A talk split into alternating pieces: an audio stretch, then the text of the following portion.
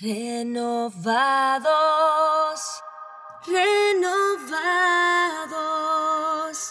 La respuesta a este siglo.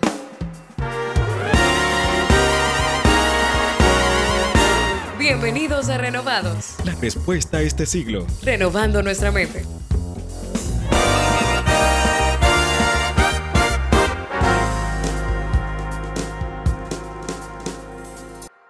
Señores, bienvenidos sean todos ustedes. Gracias por acompañarnos en este episodio 8 de Renovados Podcast titulado El Señor es bueno, con el propósito de que podamos meditar en la bondad de Dios que permea nuestro ser. Recuerda que somos un podcast dirigido a jóvenes cristianos que buscan hacer de su peregrinaje en la tierra un tiempo donde Cristo esté presente en cada área de nuestras vidas. Es un grato placer estar con ustedes una vez más junto a Jason Montero.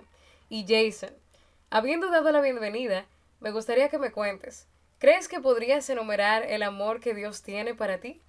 Agradezco a Dios porque una y otra vez está en mi mente el pensar de que soy llamado hijo de Dios y me siento afortunado porque es muestra de su amor, de su misericordia y también el cumplimiento de su promesa desde antes de la eternidad hasta ahora.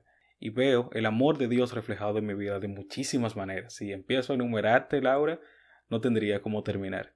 Pero una de las cosas que suelo agradecer a Dios también es por el nuevo día, por un nuevo amanecer.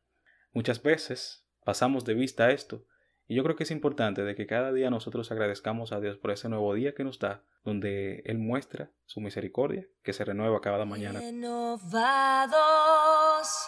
La respuesta a este siglo. Renovados. Así es, Jason, y qué bueno que tú tengas esa perspectiva de ver las cosas. Dios es muy bueno con nosotros y precisamente sobre ese tema estaremos hablando durante todo este episodio. Sin embargo, antes de abundar en esa parte preciosa del amor del Señor, me gustaría que recordáramos el hecho de que todos nosotros en algún momento de nuestras vidas nos hemos sentido sucios, incapaces, desechados, Hemos intentado buscar de Dios y hasta nos hemos alejado, pensando en que es mejor permanecer así con el propósito de no fallarle.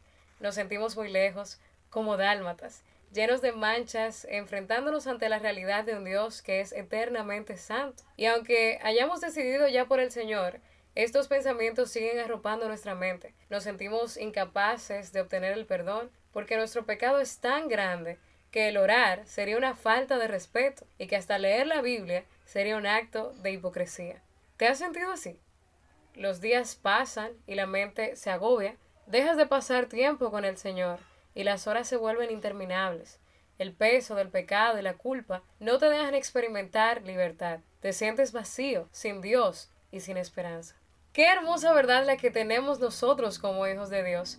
La bondad de Él sobrepasa la maldad de nosotros. Él no mira nuestros pecados como demasiado graves o bochornosos. Él mira nuestras fallas y nos extiende su brazo de misericordia para que podamos acceder confiadamente ante su presencia. Romanos 8:35 nos dice, ¿quién nos separará del amor de Cristo? ¿Tribulación? ¿Angustia? ¿O persecución? ¿O hambre? ¿O desnudez? ¿O peligro? ¿O espada? Y hace una lista de razones humanas por las que podríamos estar separados de Dios según nuestro entendimiento. Y este capítulo termina con una frase extraordinaria que se convierte en el ancla que nuestra alma necesita, diciendo, por lo cual estoy seguro de que ni la muerte, ni la vida, ni ángeles, ni principados, ni potestades, ni lo presente, ni lo porvenir, ni lo alto, ni lo profundo, ni ninguna otra cosa creada nos podrá separar del amor de Dios que es en Cristo Jesús, Señor nuestro. Y no hay nada tan grande que podamos hacer que nos logre separar del amor de Dios, porque su bondad es inmesurable, su gracia es insustituible y su amor es incomparable. Dios no es igual a nosotros, y cuando nos refugiamos en estas verdades, podemos comprender, aunque sea un poquito más, lo bueno que es el Señor. Y justo cuando logramos refugiarnos en esto, es posible entender que no nos podemos ganar el favor de Dios, no podemos comprarlo, no hay un checklist que podamos llenar para poder ser aceptados por Él. A veces como cristianos es difícil entender esto. Para mí, en lo personal, lo ha sido. La verdad es que Dios no anda con un listado de características que debemos cumplir para que seamos dignos de su amor. A Él simplemente le place amarnos. Si nos fijamos en los apóstoles, en los profetas, en los discípulos escogidos de Dios, podemos notar sin duda que todos tenían personalidades distintas, pero en general estaban reunidos en un mismo propósito, el darle gloria a su Padre Celestial por sus maravillas. Y hay un pasaje que me gustaría citar, que es el centro de este episodio y se encuentra en el libro de Lucas, capítulo 17. En esta ocasión, Jesús se encontraba caminando entre Samaria y Galilea, y de repente aparecen diez hombres. Y ellos tenían una condición diferente que les hacía vivir amargados, recluidos, marginados, rechazados por la sociedad. La terrible enfermedad de la lepra, más temible que el coronavirus en el 2020, había irrumpido en sus vidas, dejándolos como seres abandonados y despreciables para la sociedad que les rodeaba. Pero Jesús, sin mirar títulos, profesiones, oficios, calificación, rango de edad o habilidades de comunicación, hizo lo que él más sabía hacer, mostrar su amor. Fuera de todo pronóstico, al escuchar el clamor de estos hombres cuyo valor estaba en el piso y que habían reconocido la autoridad del Maestro, Él les mostró misericordia, enseñándonos que la gracia de Dios no está limitada a un determinado grupo de personas por su clase social o por competencias humanas, como nosotros tendemos a clasificarlos, sino que todo se trata de Él, su virtud, su amor, su cuidado, que no mira apariencias, que busca y se concentra en los corazones. Un amor que vale todas las cosas de este mundo y mucho más, pero que no podemos comprar con recursos terrenales, porque simplemente su amor es fuera de este mundo. Debemos procurar que nuestra vida tenga un olor agradable para el Señor, entendiendo que no se trata de nuestras obras solamente, sino de su perfecto amor en nuestras vidas y su voluntad que sobrepasa nuestro entendimiento. Renovados, renovados. La respuesta a este siglo. Así es, la voluntad del Señor sobrepasa todo entendimiento. Y dando continuidad a lo que Laura iniciaba hablando, una de las cosas a la cual nuestro pensamiento debe aludir cuando hablamos de lo bueno que es Dios y de su amor es que Él no es igual a nosotros. Él es el gran yo soy, creador de los cielos, tierra y todo lo que en ellos hay, de quien las nubes son el polvo de sus pies.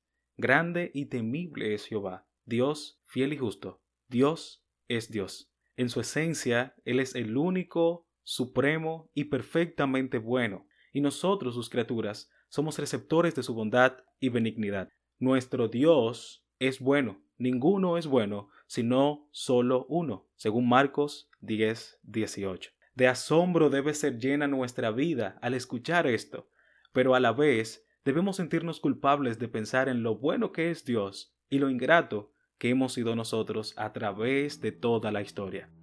Hace ya más de cinco años, los norteamericanos pusieron una nave en el suelo de este planeta que quizás muchos hemos escuchado antes, el planeta Marte.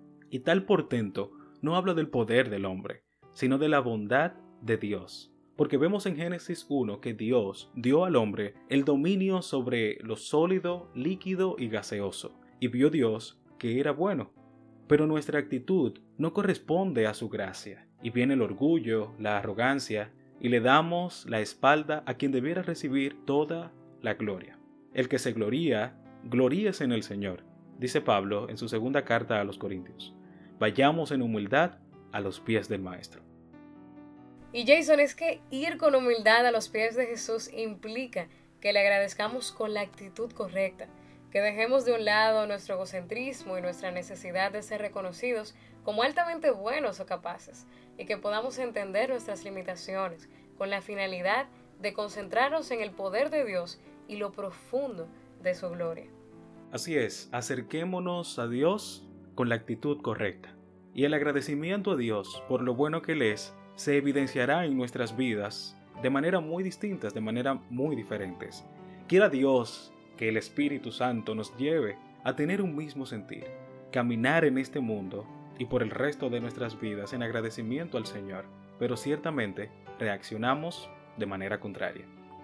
Y esto se ve reflejado en el escenario que Laura anteriormente había mencionado lo encontramos en la Biblia hace mucho tiempo ya que pasó, sin embargo, tenemos la dicha de recurrir a este texto y que nos edifique a través del Espíritu Santo.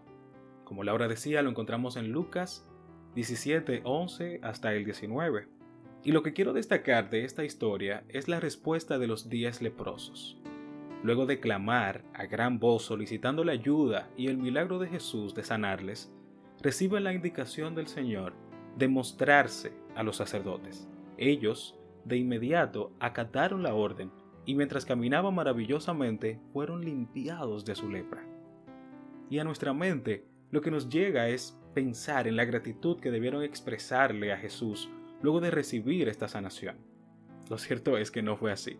Solo uno de ellos regresó dando gloria de manera vociferada, agradeciéndole y postrándose en sus pies. Oremos y roguemos a Dios siempre, siempre para tener esta actitud que tomó este hombre.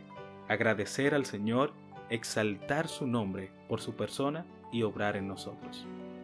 Pero el último verso de esta porción, las palabras del Señor Jesús fueron, levántate, vete, tu fe te ha salvado. El Señor le dio algo mayor que la sanidad, le dio la salvación que solo viene de Él. No podemos terminar este episodio sin antes presentarte a Jesús. ¿Sabes por qué? Porque tu vida de agradecimiento a Dios no se llevará a cabo con efectividad sin la persona de Jesús. En 1 Timoteo 2.5 nos dice la palabra del Señor, porque hay un solo Dios y un solo mediador entre Dios y los hombres, Jesucristo hombre. Solo Cristo es el medio, una vida nueva te espera en él.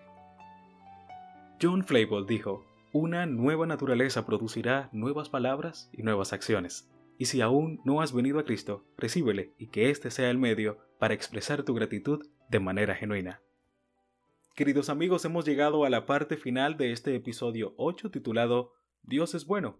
Somos Renovados Podcast. Les invitamos a seguirnos en nuestras redes sociales como arroba renovados podcast. No dejen de suscribirse para recibir más episodios como este y ser parte de esta hermosa comunidad. Hasta una próxima y no olviden que Dios es bueno todo el tiempo. Bye bye. Renovados. La respuesta a este siglo. Renovados.